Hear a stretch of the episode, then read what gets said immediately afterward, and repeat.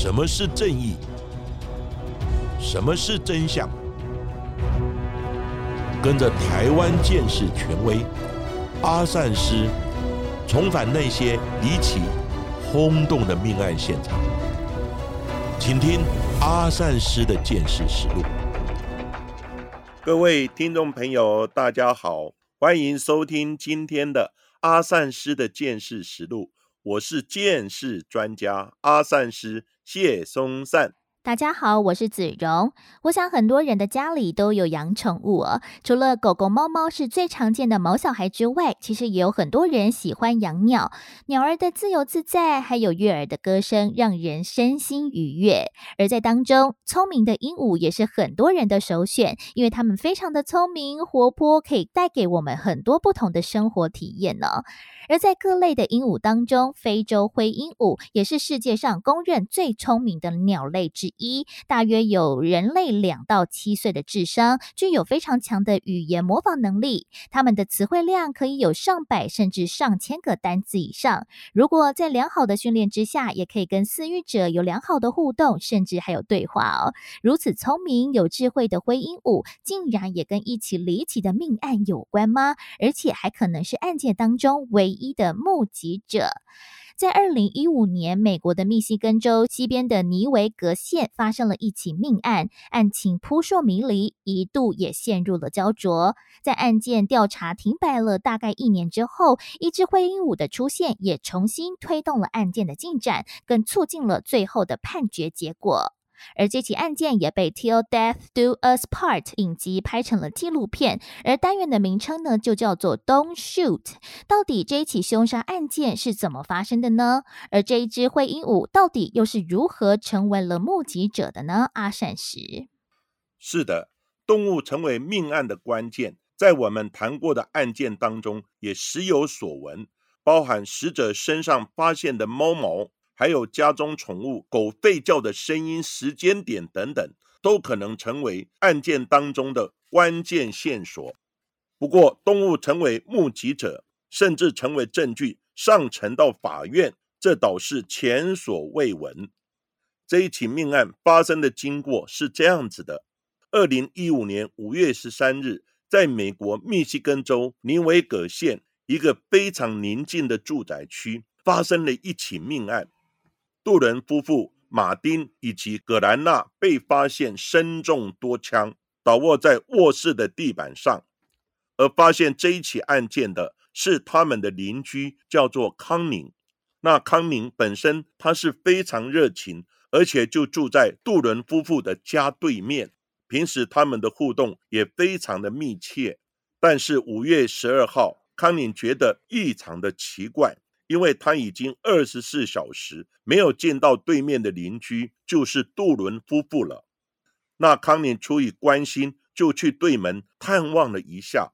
但是只见到杜伦家门窗是紧闭。他心想，杜伦家的丈夫马丁，他非常喜欢打猎，或许两人只是出远门去打猎罢了。起初并没有太在意，不过到了隔天，就是五月十三日。康宁再次探望杜伦夫妇，门窗依旧是紧闭。不过，康宁听见了杜伦夫妇他们养的猎犬吠叫的声音。哎，奇怪了，出门打猎怎么可能没有带着猎犬呢？那康宁就抱着怀疑的心，转开了杜伦家的大门。没想到门竟然没有锁。非常小心谨慎的杜伦夫妇，他们不太可能忘记锁门。所以康宁就推开门进入屋内一探究竟。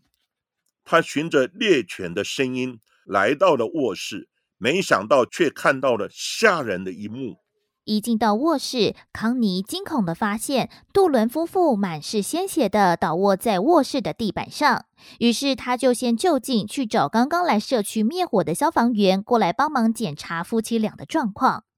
马丁丈夫马丁只穿着内衣内裤，身中五枪，而妻子格莱娜则是腿部盖着毛毯，头部中了两枪。而警方到达现场之后，立即封锁案发现场，先检查杜伦夫妇的状况。警方在测量两人的脉搏之后，发现马丁已经死亡，不过四十九岁的格莱娜还有一丝气息，于是将他紧急送往医院急救。警方开始对案发现场进行调查，发现多伦家十分的混乱，卧室到处都是鲜血，而警方也在床上找到了一些弹壳，但是并没有看到作案用的手枪以及其他的凶器。后续也通知了马丁的前妻以及和前妻所生的三个孩子马丁死讯的噩耗。而三个孩子也受到了警方的准许，在隔一天进入了案发现场，帮忙找寻线索，再将找到的证物交给警方。由于杜伦家的大门没有上锁，也没有强行闯入的痕迹，所以根据警方研判，有熟人犯案的嫌疑。因为杜伦夫妇他们做事非常的谨慎，不太可能让陌生人随便进入屋内。但是杜伦家里面有各种被翻箱倒柜的痕迹，而且客厅的沙发也被划破，也像是有人想在现场翻找什么一样。警方开始对杜伦夫妇。以及他们的人际交往关系进行调查，发现马丁和葛兰娜从小他们就在同一个社区长大，两人话很投机，后来就成为彼此的初恋。然而交往了一段时间之后，却因为不明的原因分手了。之后，葛兰娜嫁给了比她大五岁的家族友人，叫做鲍勃。由于他们的年龄相差比较大。婚后的鲍勃对于葛兰娜来说，反而比较像是父亲的角色，也可能因此让两人之间的相处产生了一些的问题。另外，马丁也在一九九一年和另外一位女孩子叫克里斯汀娜结了婚。克里斯汀娜在十七岁的时候为马丁生下了第一个儿子，十九岁的时候又产下了一男一女，总共呢是有三个孩子。由于家族成员扩大了，家庭生活的开支也跟着增加了。原本马丁呢比较好玩，他喜欢打猎、钓鱼以及旅行等活动，也一直没有固定的工作。但是为了维持家计，他终于下定决心找了一份能够养家糊口的固定工作。在一九九五年二月份的时候，他终于被应聘了。进了当地的一家钢铁工厂来工作，然而不幸的是，在工作十天之后，马丁在开车下班回家的路上，被一台闯红灯的大卡车迎面的撞上了，小客车几乎被碾压，马丁的伤势也非常的严重，有闭合性同步的额叶损伤以及骨盆的破裂，下颚也几乎被分成两半。脾脏和背部也都有严重的损伤，甚至在一开始，他的心脏还骤停了好几分钟呢。马丁在昏迷了好几周之后，终于被抢救回来。不过，也因为脑部的损伤，他丧失了部分的记忆，甚至不记得老婆跟孩子，个性也变得非常的奇怪，控制欲也很强。这样巨大的改变。也让太太克里斯蒂娜她受不了了，然后在一九九六年向马丁提出了离婚。马丁也将房子留给克里斯蒂娜来居住。离婚后的马丁用着他的车祸保险金还有贷款买了一间房子，并且跟两个儿子以及他的宠物非洲灰鹦鹉巴德一起生活。巧合的是，在二零零一年的时候，已经离婚的格兰娜也再次和马丁相遇，两人又再次的坠入爱河。很快的，两个人就住进了马丁的家中同居，两个人一起旅行，一起打猎，一起去赌场。他们也在二零零五年正式登记结为夫妻。不过好景不长，马丁之前出车祸的后遗症逐渐显现，他的身体每况愈下。而格兰娜则是一直不离不弃的照顾马丁，带他去医院，也照顾他的生活起居。不过，因为身体的机能下降，也导致马丁越来越没有安全感，他的控制欲也变得更强，脾气也变得更加暴躁，会要求格兰娜要按照着自己的想法来去处理任何一件事情。由于马丁的状况真的非常的糟糕，也怕波及到孩子们，所以马丁的两个孩子就被送回去和克里斯蒂娜来同住。虽然夫妻两个人都没有正式的工作，但是马丁每个月可以领到了美国政府的补助残疾人士津贴，大概一千一百美元。而格兰娜也因为照顾马丁，每个月也被给付三千一百五十美元的补助金。虽然两个人加起来的金额不多，但是也足以支付日常的开销。就这样，一直到了二零一五年的五月份，悲剧却突然发生了。案发后。警方一直对案情一筹莫展，但在不久之后，有一位叫做法兰的女子打电话给警方。法兰她是马丁表哥的太太，也是一位灵媒。她告诉警察说：“你们去检查一下沙发底下。”没想到后来警方真的在现场沙发底下发现了一把左轮的手枪，然后经过弹道的鉴定，被证明就是本案的凶枪。但是在枪上并没有找到任何的指纹以及线索，警察一开始也怀疑林梅法兰的涉案可能性，但是因为他有不在场证明，而且也没有作案的动机，所以最后也被排除了。杜伦家有两个保险箱，但警方事后发现里面的钱都已经不翼而飞。虽然杜伦夫妇他们的收入不多。生活不是特别的富裕，不过他们其实还有一些特殊的收入，而且许多亲友都知道这件事情。马丁的表哥格兰纳的弟弟以及马丁的长子贾斯丁都告诉警方，杜伦夫妻俩除了政府的津贴以外，他们还转手贩卖医院开立的止痛药，因为这个止痛药是管制的药品。一定要有医生的处方才能取得，也由于马丁的病情非常的严重，所以药物的取得也相对容易许多。每一次马丁领回的止痛药用量很少，而多出来的他就会转手卖给药贩子，一瓶止痛药大约就可以赚到两千到四千美元之多。杜伦夫妇的亲友们都曾经看到有药贩子上门来谈生意。而且听说其中一位药贩子有欠葛兰娜的钱，不过他们都不清楚药贩子的确切身份，所以呢，这条线索也对案情并没有太大的帮助。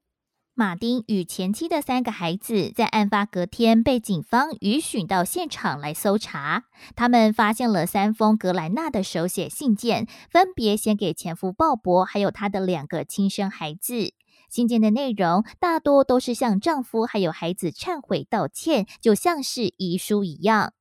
而后，警方也在格兰纳的抽屉里面发现了被撕碎的房屋抵押文件。经过询问马丁的母亲之后，得知马丁将家中的经济都交给太太格兰纳来管理，他自己只会一年检查一次房屋的贷款等等的账单是否有缴清。后来，格兰娜她就开始更加的沉迷于赌博，除了和马丁一起去赌场之外，后来更变本加厉，会开始瞒着丈夫去赌场赌博，可能也因此欠下了大笔的债务。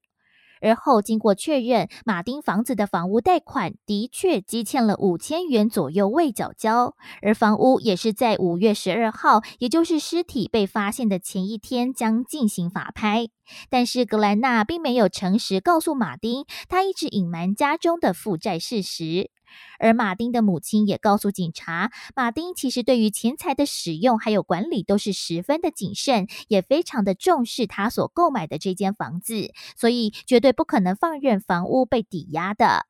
而马丁也曾经在二零一五年的四月有收到过欠缴的通知信件，他当时就有问格兰娜这到底是怎么一回事，不过格兰娜却跟马丁说啊，这是银行搞错了，他也隐瞒了欠款的事实。另外，警方也向马丁的三个孩子来询问夫妻俩平时的相处状况，得知葛兰娜常常在跟马丁吵架时就威胁要把他给杀死。而马丁也会用同样的话语来反击，只是葛兰娜的语气感觉非常的认真生气。孩子们也表示，有时候觉得葛兰娜有一点疯狂，他们都有一点怕她。综合这些调查的线索，警察开始有新的假设：那会不会葛兰娜为了隐瞒债务的问题，杀死了丈夫之后再自杀呢？又或者是马丁知道了负债的事实，所以在万念俱灰之下，让葛兰娜先杀死自己之后，让葛兰娜先杀死自己之后，然后再自杀，两人共赴黄泉呢？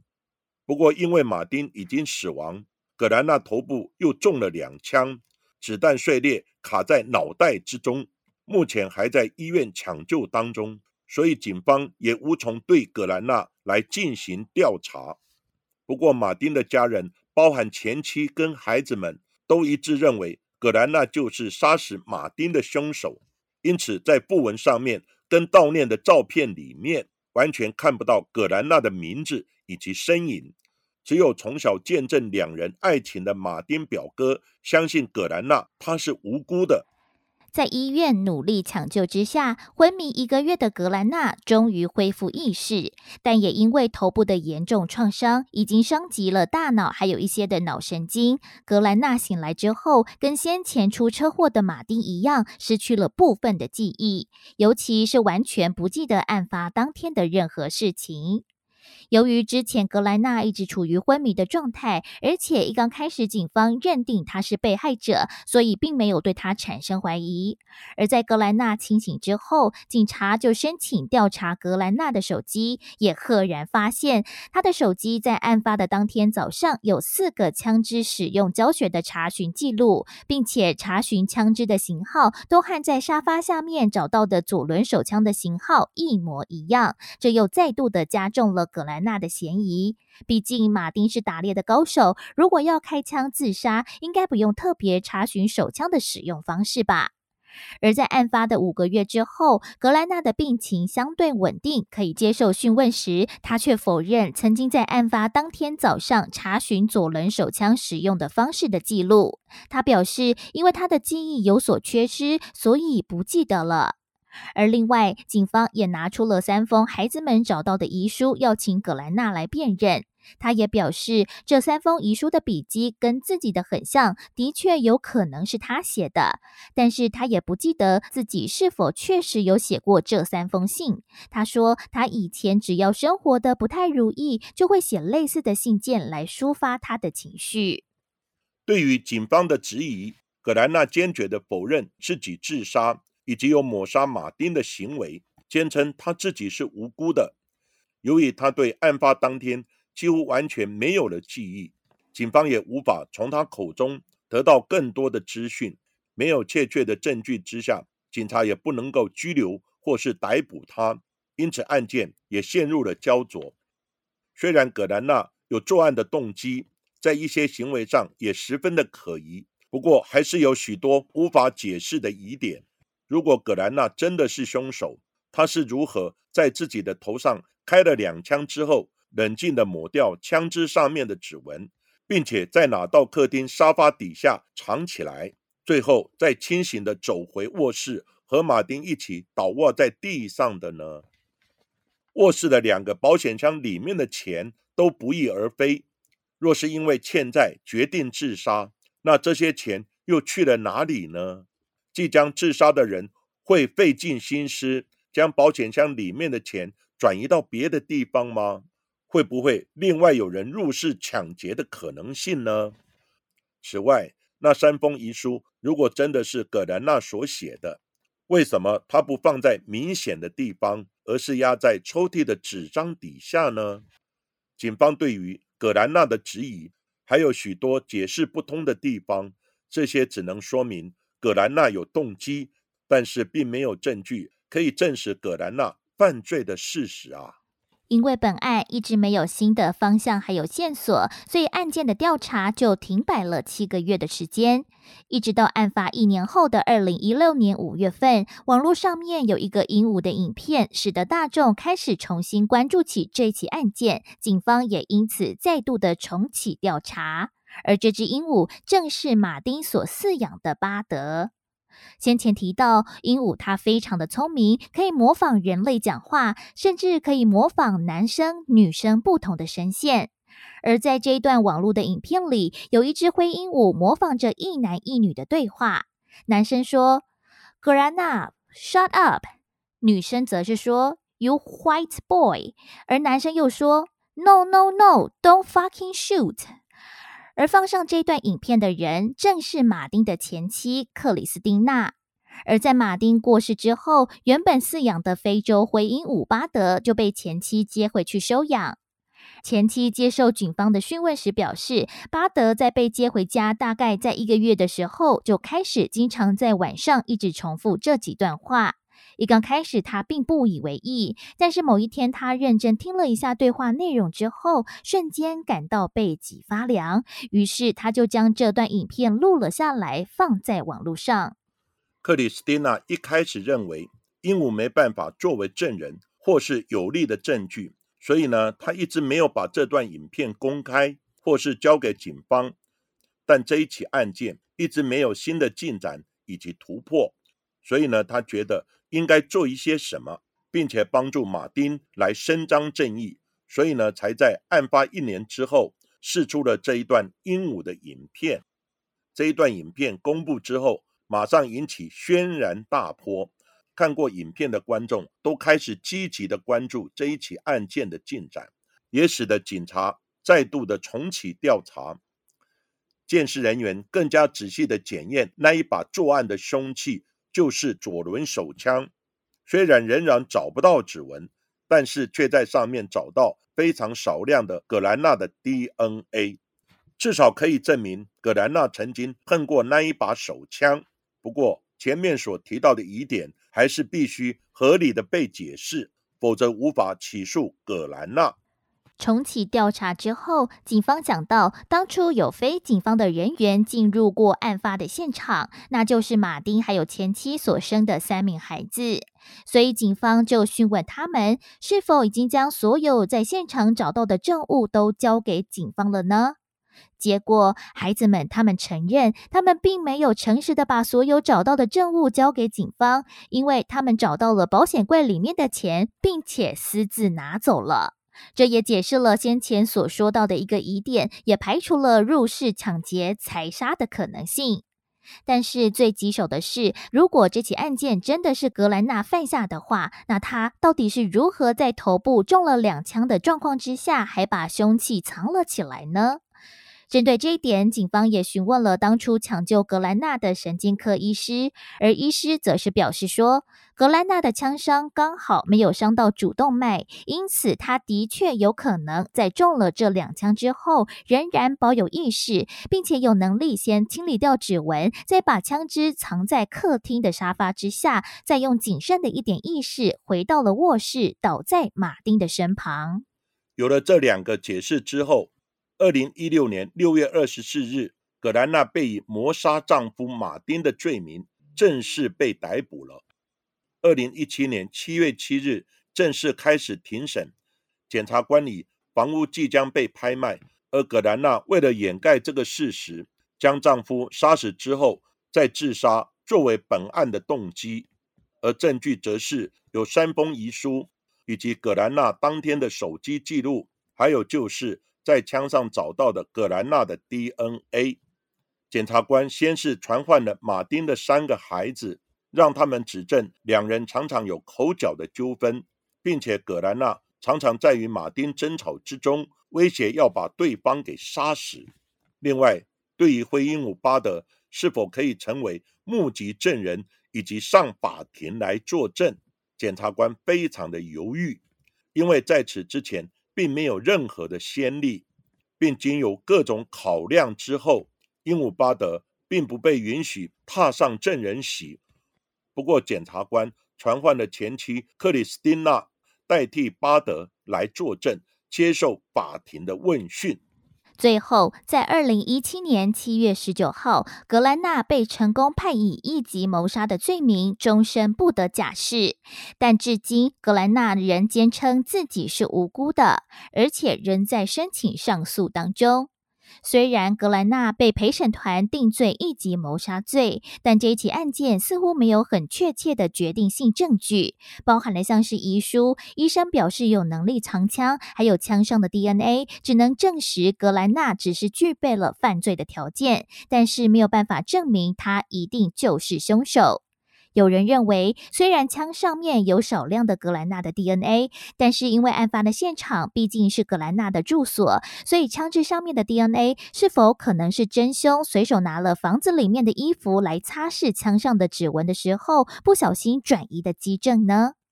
另外，警方并没有对三封的信件做笔迹的鉴定，来确认这三封遗书确实是出自于格兰纳之手。而且，如果这三封遗书真的是格兰纳所写的，为什么不放在更明显的位置，方便大家找到呢？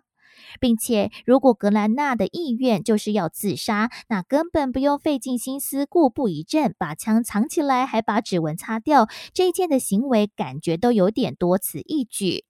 虽然这一起案件目前暂时有了定论，但是还是充满争议。对于这些的疑点，可以如何解释呢？阿善时。根据警察实际的办案经验，案件发生之后，并不是每一个案件都能顺利的侦破，那就要看现场采获多少的基证，以及警方查获的线索充足与否而定。当然，侦查的过程之中，也包含了一些运气的成分在内，而现场的建设工作，也不是能解答所有的问题。当然，这个跟警方见识采证作为的缜密程度是有关。像本案一开始，警察也没有怀疑马丁的太太葛兰娜，而认为这应该是一种侵入住宅的熟人所为。但是在遗书的发现以及鹦鹉的视频出现之后，就更增加太太葛兰娜的涉案程度。那本案阿善士的看法是比较倾向于太太葛兰娜拿左轮手枪。枪杀了先生马丁，但是为何遗书不放在明显的地方，以及手枪为何又要藏在沙发底下，也真是令人匪夷所思。阿善师也没有确切的答案，因为小孩曾经对警方说，葛兰娜跟先生马丁常常吵架，而且他还会说要杀了马丁，所以我想有可能是因为照顾病患身心俱疲，或者是要。掩盖房屋被拍卖以及欠债的事实。葛兰娜在枪杀马丁之后再举枪自杀，虽然他在头部打了两枪，但是医生说刚好都没有打到重要的部位，而最后存活了下来。那这个状况跟几年前国内发生的连胜文被枪击的案件几乎一样，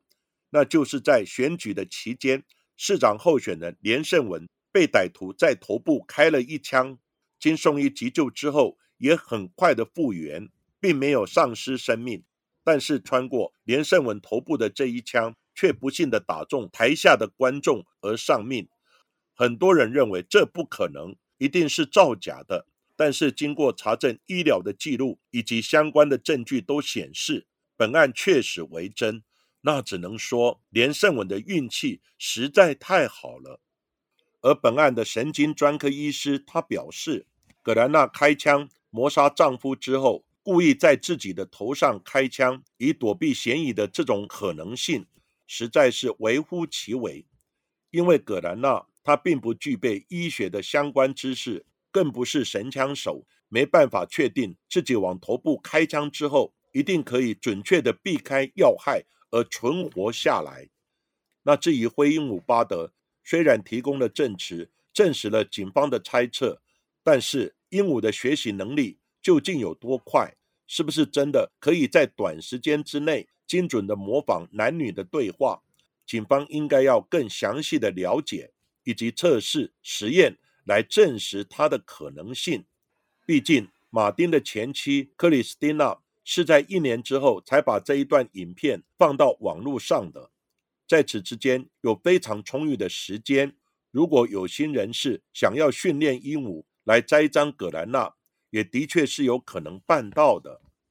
并且有人分析，而当天的手机查询枪支使用记录，虽然是使用格兰纳的手机，但也没有办法证实是否是他本人所使用的，也有可能是他将手机借给他人查询的。除此之外，本案还有一些在警方处理案件时候的一些失误。照理来说，案发的现场不应该开放非调查人员进入到案发现场来找寻物证。虽然马丁的孩子们可能对于现场的布置是比较熟悉的，但是因为他们就是案件的关系人，更是如果马丁还有格兰纳去世之后的第一顺位遗产的继承人，所以警方更不应该让他们进入案发现场，而且也有可能会破坏一些基证来混淆警方的判断。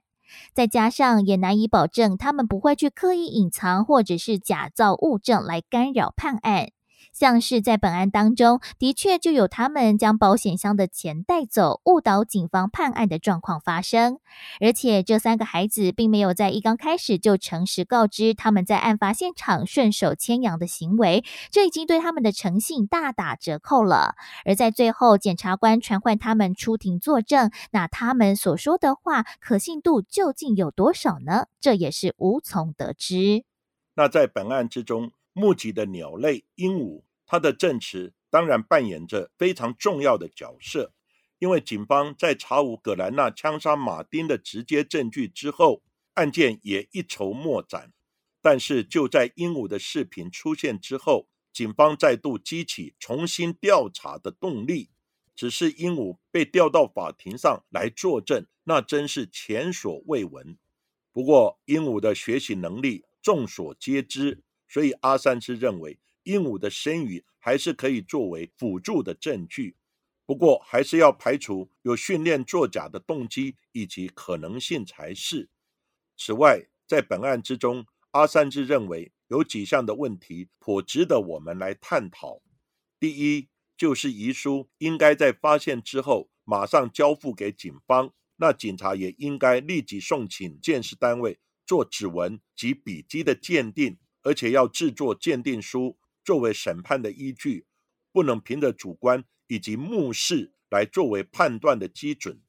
如果是葛兰娜开枪杀死马丁之后再自杀，那发现倒卧在现场的两位被害人，在送医急救或法医验尸的时候，即可得知那是枪伤。此时就应该做两人的伤口以及手部虎口的涉及残疾。就是 GSR 的采证鉴定，如果有做，即可厘清开枪的人就是葛兰娜。葛兰娜在开五枪打死马丁，然后再开两枪打头部自杀。因为没有打中重要的部位或是血管，因此他可能尚有活动力，而走到客厅沙发，藏匿的枪支再回到房间倒下。其开枪的附近以及移动的路线，一定会有很多的血迹滴流。依阿善师的专业判断，现场血迹形态的分析鉴定，应可厘清这些动作以及其过程。